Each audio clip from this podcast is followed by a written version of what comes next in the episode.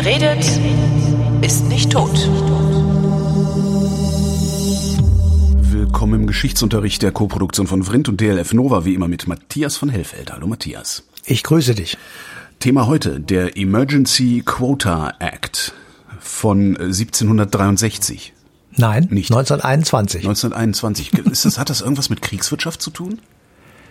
Oder? Also, ähm, ich sag mal, im aller, aller, aller weitesten Sinne ja. Klingt so wie 19 äh, äh, im Notfall darf man darf man der Wirtschaft sagen, wie viel Waffen sie herstellen muss oder irgendwie sowas. So klingt das. Also Notfall ist richtig, ähm, das kommt von Emergency, das ist klar. Quota ist eine Begrenzung beziehungsweise eine Quotierung und ein Act ist ein Gesetz. Es handelt sich um ein restriktives Einwanderungsgesetz aus dem Jahr 1921 in den Vereinigten Staaten von Amerika und das wiederum hatte tatsächlich etwas mit dem Krieg zu tun, nämlich dem Ersten Weltkrieg, ähm, weil nach demselben die Amerikaner ähm, ich sag mal, Sorge hatten, dass zu viele Einwanderer ins Land kamen, die den Amerikanern die Jobs wegnehmen, die, äh, die, ich sag mal, durch den Krieg natürlich umgestellte Wirtschaft eben nicht so verändern, wie sie es eigentlich haben wollten. Und die Amerikaner, das ist der, ein bisschen der Widerspruch, die sind ja ein Land der Einwanderer. Das ja, ist, man eben, sagt ja, ja mit der große Melting Pot dieser Welt. Ähm, das liegt daran, dass eben ähm, während in Europa die Kriege tobten, Amerika noch weitgehend unentdeckt war und ein großes, weites Land dort war, was man besiedeln konnte und wo man sich nur in Anführungsstrichen mit indigener Bevölkerung rumzuprügeln hatte, dass man ja auch, was man ja auch getan hat. Und als dann das Land endgültig in der Hand des weißen Mannes war, also ich sag mal im 18., 19. Jahrhundert äh, endgültig, ähm, war das sozusagen das gelobte Land. Also die Verlockung war groß, dorthin zu ziehen. Wir haben mal eine Sendung gemacht über Ellis Island. Das ist diese kleine aufgeschüttete Insel vor New York, ja. ähm, wo die Einwanderer per Schiff ankamen und erstmal gecheckt wurden und es, die Guten, die durften durch und die Schlechten, die kamen ins Töpfchen, die mussten wieder zurückfahren. Also wer krank war, ähm, wer nicht genug Geld mit sich hatte, wer keinerlei Anknüpfungspunkte in den USA hatte, der musste wieder zurückgeschickt werden. Und um das rauszukriegen, ob jemand krank war, so als kleine Randnotiz, hatte man am Anfang, wenn du unten aus deinem Schiff ausgestiegen bist, eine ganz lange Treppe gebaut. Die musstest du hoch. Und da standen Ärzte und guckten, wer da hum humpelt oder wer ah. irgendwie Schwierigkeiten oder außer Atem ist. Clever. Ähm, ja, clever und ähm, sehr auf Eigennutz bedacht ja, und insofern ähm, waren dieses waren, waren das eben eine sehr restriktive Maßnahme. Das hat man aber schon mal gemacht und das habe ich bei der Recherche rausgefunden, dass ähm, es gibt so eine Art anti-asiatischen Rassismus in den Vereinigten mhm. Staaten. Der kommt auch jetzt in diesen Tagen wieder sehr sehr stark hoch, auch bei uns in Europa oder auch in Deutschland, dass man einfach Asiaten pauschal verprügelt mal eben so nebenbei, um ihnen sozusagen eins auszuwischen für die Pandemie, die ja äh, angeblich oder tatsächlich kann ich nicht beurteilen, aus China stammt und also Asien ist und alle Asiaten werden dann in Zwinghaft genommen von so Rassisten mhm.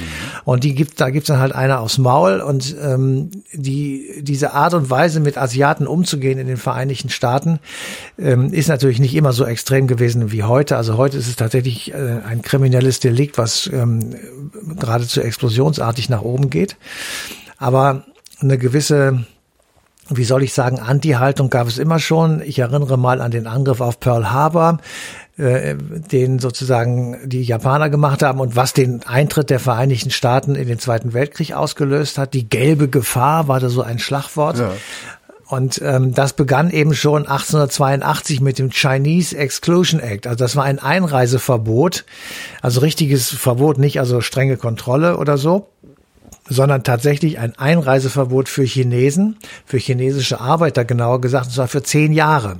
Und das wurde 1892 nochmal verlängert und 1902, also zehn Jahre später immer, verlängert auf unbestimmte Zeit. Also man hat auf der einen Seite äh, so die, die Erkenntnis gewonnen, wir sind angewiesen auf Arbeiter, auf Intellektuelle, auf Handwerker, auf äh, Hochschulprofessoren aus anderen Ländern, Gleichzeitig aber ähm, schwankt sozusagen die amerikanische Seele hin und her, dass ähm, die vielen Menschen, die aus anderen Ländern nach Amerika kommen, eben auch den Einheimischen beispielsweise die Arbeitsplätze streitig machen. Und immer dann, wenn es eine Wirtschaftskrise gibt, ähm, merkt man in den Vereinigten Staaten eben diese Abschottungstendenzen. Ja. Und eine Wirtschaftskrise hat es gegeben am Ende des 19. Jahrhunderts, aber eben auch nach dem Ersten Weltkrieg. Und ähm, dann hat man das relativ easy gemacht, gesagt, die hier einwandern, die kommen hierher und arbeiten für Lohndumping. Ja. Weil die sagen, hier Lohndumping ist besser als in Saigon gar nichts. Und ähm, deswegen sind die bereit, in diesem kapitalistischen System die ähm, rar gewordenen Arbeitsplätze zu geradezu lächerlichen Löhnen zu besetzen und damit die Amerikaner, die sich das gar nicht leisten können, zu solchen Löhnen zu arbeiten, ähm, noch weiter an den Rand zu drängen. Und damit ähm, irgendwie nach EU-Osterweiterung. Damit hat man, damit hat man im Grunde genommen das alte Problem, das wir seit äh, Jahrhunderten kennen, sozusagen nochmal in Gesetzestext gewandelt. Und wenn man dann guckt, wie viel, also tatsächlich Asiaten äh, oder genauer gesagt Chinesen in Amerika gelebt haben am Ende des 19. Jahrhunderts, dann waren das gerade mal 100.000. Ja, 100.000 Chinesen in den Vereinigten Staaten, das sind ungefähr fünf Prozent der Einwanderer, die 1882 nach Amerika gekommen sind. Also fünf Prozent waren Chinesen und trotzdem gab es diesen Anti-Chinese Act und trotzdem gab es diese Emergency Quota Geschichte von 21 und dahinter verbirgt sich der tatsächliche Grund, ich sage einfach mal Ausländerfeindlichkeit, man könnte auch sagen Rassismus, Rassismus oder eben einfach eine antichinesische Stimmung bei den Amerikanern.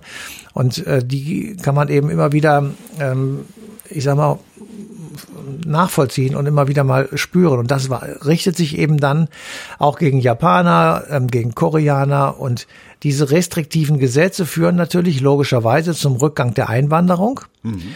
und ähm, gleichzeitig auch zu einer steigenden Auswanderung der in Amerika lebenden Chinesen und Japaner, weil die sich von diesem Druck natürlich auch irgendwie befreien wollen ja. und damit findet in so eine Art, ich sag mal, etwas übertrieben Bevölkerungstausch statt, dass eben viele Leute, die in Amerika gelebt haben, die dort vielleicht sogar geboren sind, aber chinesische Wurzeln haben oder asiatische Wurzeln haben, dann eben zum Ende des 19. Jahrhunderts aus Amerika äh, rausgegangen sind. Aber das ist, so. das, das ist doch auch äh, letztlich dann auch wieder ein Brain Drain, den die durch solche Gesetze und durch, durch ihren äh, Rassismus, anti-asiatischen Rassismus erleben, oder? Ja, also, klar. Ja. Also, wenn du mich fragst, ja. ja. Und ich, aber das, das, das Schlimme ich ist, ich mich gerade, warum ein Land sowas machen wollen würde, aber äh, ja. ja. Aber das Schlimme ist, und das, das hat mich dann, wie wir uns damit so ein bisschen beschäftigt, habe ich gesagt, boah, das kennst du alles. Das ist ja nichts, ähm, wie soll ich sagen, wo man sagen würde, ach na ja, gut, das ist irgendwie 200 Jahre her oder sowas, das, mhm. ähm, das ist vorbei. Nein, es ist überhaupt nicht vorbei. Ich glaube, dass diese, diese Abneigungsbegründungen in Anführungsstrichen die sind ähm, nach wie vor relevant und da können die Chinesen äh, machen, was sie wollen, zumal jetzt. Also weil, wenn du dir überlegst, wie die Amerikaner auch ihre Außenpolitik weg von Europa auf China legen und sagen, wir müssen dort sozusagen den nächsten Kalten Krieg bestehen. Ja. Ähm, und wie die Chinesen ihrerseits aggressiv die Seidenstraße vorantreiben und Länder in Abhängigkeiten bringen und ausbeuten und Leute in China arbeiten lassen zu Löhnen und zu Bedingungen. Da würde hier ähm, sofort eine Revolution ausbrechen. Also das ist schon, ähm, ja, das wird eben halt immer wieder angefeuert und nach dem Ersten Weltkrieg, da haben wir sich dann besonnen, also wir haben das doch damals mit den Asiaten gemacht. Jetzt haben wir diese vielen Einwanderer und die vielen Flüchtlinge aus Europa, also aus dem alten Kontinent. Und ähm, die, die meisten von denen sind natürlich aus materiellen Gründen gekommen, ist ja klar. klar also ja. hier in Europa gab es Inflation und ähm, große Schwierigkeiten. Ähm, und in Amerika besteht riesige Angst vor Armutsflüchtlingen. Das ist genau der Punkt, weswegen Donald Trump eine Mauer bauen wollte, weil er einfach gesagt hat, das sind alles arme Säcke, die da angelaufen kommen aus Mexiko oder aus Guatemala und so. Und die können wir hier nicht gebrauchen. Wir brauchen die Guten. Mhm. Also sozusagen eine selektive Einwanderung. Und deswegen ähm, hat er die Stimmung aufgeheizt und aufgehetzt durch diese ich sag mal, Anti-Armutsflüchtlinge-Kampagne. Wobei vielleicht gar nicht alle Armut sind, sondern dass immer viele Leute einfach ein anderes Leben haben wollen, aber trotzdem natürlich jetzt nicht zu den gleich zu den Reichen gehören ähm, würden. Und das Zweite im 1821, äh, 1921 jetzt wieder, es gab natürlich auch religiöse Vorbehalte. Also ähm, Amerika ist sehr stark puritanisch, protestantisch, ja. kalvinistisch geprägt, alleine durch die Einwanderer, die sich während der religiösen Unruhen ähm, in England äh, ins Boot gesetzt haben und nach Amerika gesegelt sind. Und aus Europa kamen eben auch sehr viele katholische äh, Leute und die fanden sie nicht so ganz prickelnd. Also ähm, ich sage mal, die Vereinigten Staaten, die sind eher nordeuropäisch äh, geprägt, also tatsächlich eben Englisch, äh, Skandinavisch, Nord- oder Deutsch. Da sind ja sehr viele Protestanten bei gewesen aber weniger polnisch und weniger ukrainisch und russisch, wo eben sehr viele orthodoxe oder katholische Christen sind, die nun auch auswanderten. Und auch das gab den Grund, 1821 dem sozusagen einen Riegel vorzuschieben und noch etwas zu machen, was dann die Sache noch etwas... Ähm, 1921, nicht 18, ne? Entschuldigung, ja, 1921, ich dachte, noch ein bisschen falsche Zahl notiert. ja, ähm, also noch noch ähm, äh, die Sache noch skurriler macht und eigentlich auch noch rassistischer. Ja. Ähm, es gab nämlich eine Ausnahme und die galt für Engländer und Deutsche. Und ähm, wow. das ja die Deutschen waren die Kriegsgegner, also selbst ja, die waren ihnen lieber ähm, und die Briten sowieso, weil die britischen Einwanderer ähm, teilweise auf Nachfahren zeigen konnten, die früher die Kolonisten waren, also ja. die aus England rübergekommen sind und die Vereinigten Staaten von Amerika gegründet haben. Und insofern natürlich äh, in den USA einen besonderen Stellenwert haben, beziehungsweise einen, ja, soll ich mal sagen, ein, ein, eine gewisse Anerkennung sozusagen finden. Und insofern ähm, war das also schon eher, ich sag mal, positiv dann für sie. Und wenn man jetzt weiter guckt, ähm, 1921 wird dieser Emergency Quota Act verabschiedet und ähm, wir gucken mal weiter so in den 20er Jahren, dann sieht man, dass es eben äh, so, ich sag immer mal wieder zu Verschärfungen dieses Gesetzestextes ähm, gekommen ist. Ähm, es wurde also nochmal verschärft für Inder und Ostasiaten. Ähm, da gab es jemanden, der das wirklich wesentlich gepusht hat. Das war Madison Grant. Madison Grant war ein Rassentheoretiker und ein Eugeniker, der in Amerika die Überlegenheit der weißen Rasse äh, propagiert hat und so ein bisschen auf der Linie der Nazis war und der Rassentheoretiker in Anführungsstrichen, die in Europa unterwegs waren. Mhm. Und er stellte sozusagen ähm, nach vorne die staatliche Aufgabe, dass äh, Angehörige von sogenannten minderen Rassen aus dem Staat eliminiert werden sollten, weil sie keinen gesellschaftlichen Wert hätten. Und damit ist er natürlich im Grunde genommen auf gleicher Linie wie Adolf Hitler. Es gibt einen, einen Briefwechsel, einen sehr intensiven Briefwechsel zwischen Hitler und Grant, okay. ähm, bei dem sich Grant also als Fan geradezu outet. Und ähm, also die, die ähm, Einwanderungen werden also ab den 20er, in der Mitte der 20er Jahre insgesamt allgemein noch stärker ähm, gestoppt, beziehungsweise teilweise auch unterbunden. Und es beginnt sozusagen die Phase Einwanderung nach Quoten zu machen. Also du hast so und so viele Menschen aus den und den Regionen, die einreisen dürfen. Und ähm, das ist natürlich für die für die Immigranten, also für die Menschen, die nach Amerika rein wollen, eine ziemliche Katastrophe, weil die mussten oft monatelang warten und dann kam die Entscheidung, sie werden abgelehnt, müssen zurück. Wir kennen das aus unseren Verfahren an der Grenze der Europäischen Union zum Beispiel oder in den vielen Aufnahmelagern, die entlang unserer Grenzen aufgebaut sind und ähm, dort sollen dann angeblich im Schnellverfahren die Sache entschieden werden, wird es aber nicht. Es dauert oft Monate oder Jahre mhm. und damit ähm, hast du natürlich ähm, noch ein weiteres soziales Problem äh, sozusagen, was dir die Sache noch noch mehr erschwert. Und zwar sowohl für die, die ähm, rein wollen, als auch die, die ähm, das irgendwie zu bearbeiten haben, beziehungsweise die, die aufnehmen äh, sollen. Und nun kommt der Zweite Weltkrieg und da ist natürlich die Frage sowieso, ähm, wie regeln wir das mit den Einwanderungen, vor allem mit den Juden, die aus Europa weg wollen und nach Amerika einwandern möchten? Die Amerikaner haben dieses Emergency Quota Act nicht geändert. Das hat Bestand bis weit in die 60er Jahre Aha. hinein.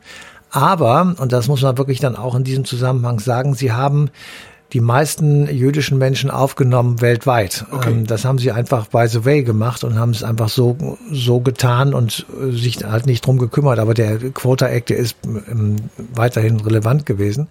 Es hat allerdings auch ähm, waren ich sag mal, das waren, man, waren aber auch alles Weiße letztlich, ne? Die Juden, die da. Ja, das waren Weiße, das, das, waren. War dann, das war dann nicht so schlimm, wenn es Asiaten gewesen wären. Also Asiaten, ja, das stimmt. wäre es wahrscheinlich ein Problem gewesen, ne? Aber ja, aber die jüdische Gemeinde in Amerika hat natürlich dann auch dafür gesorgt, dass die ähm, Leute, die rein wollten oder raus wollten aus Europa, dann auch irgendwie aufgenommen wurden. Mhm. Man kann wohl sagen, es ist ähm, sehr, also auf großer Basis waren diese privaten Initiativen zur Rettung von Flüchtlingen, äh, zumal natürlich aus Deutschland, aber auch aus anderen europäischen Ländern. Und ähm, die haben sehr viel Gutes bewirkt und haben eben auch tatsächlich ähm, viele, vielen Menschen das Leben gerettet. Es gibt allerdings auch eine Ausnahme, die, und die muss man hier einfach wirklich auch erwähnen. Äh, das ist diese Irrfahrt der berühmten St. Louis von der Reederei Hapag-Lloyd im Juni 1939. An Bord sind knapp 1000 Juden, die sind geflohen nach den Ereignissen der Pogromnacht im November 1938. Aha.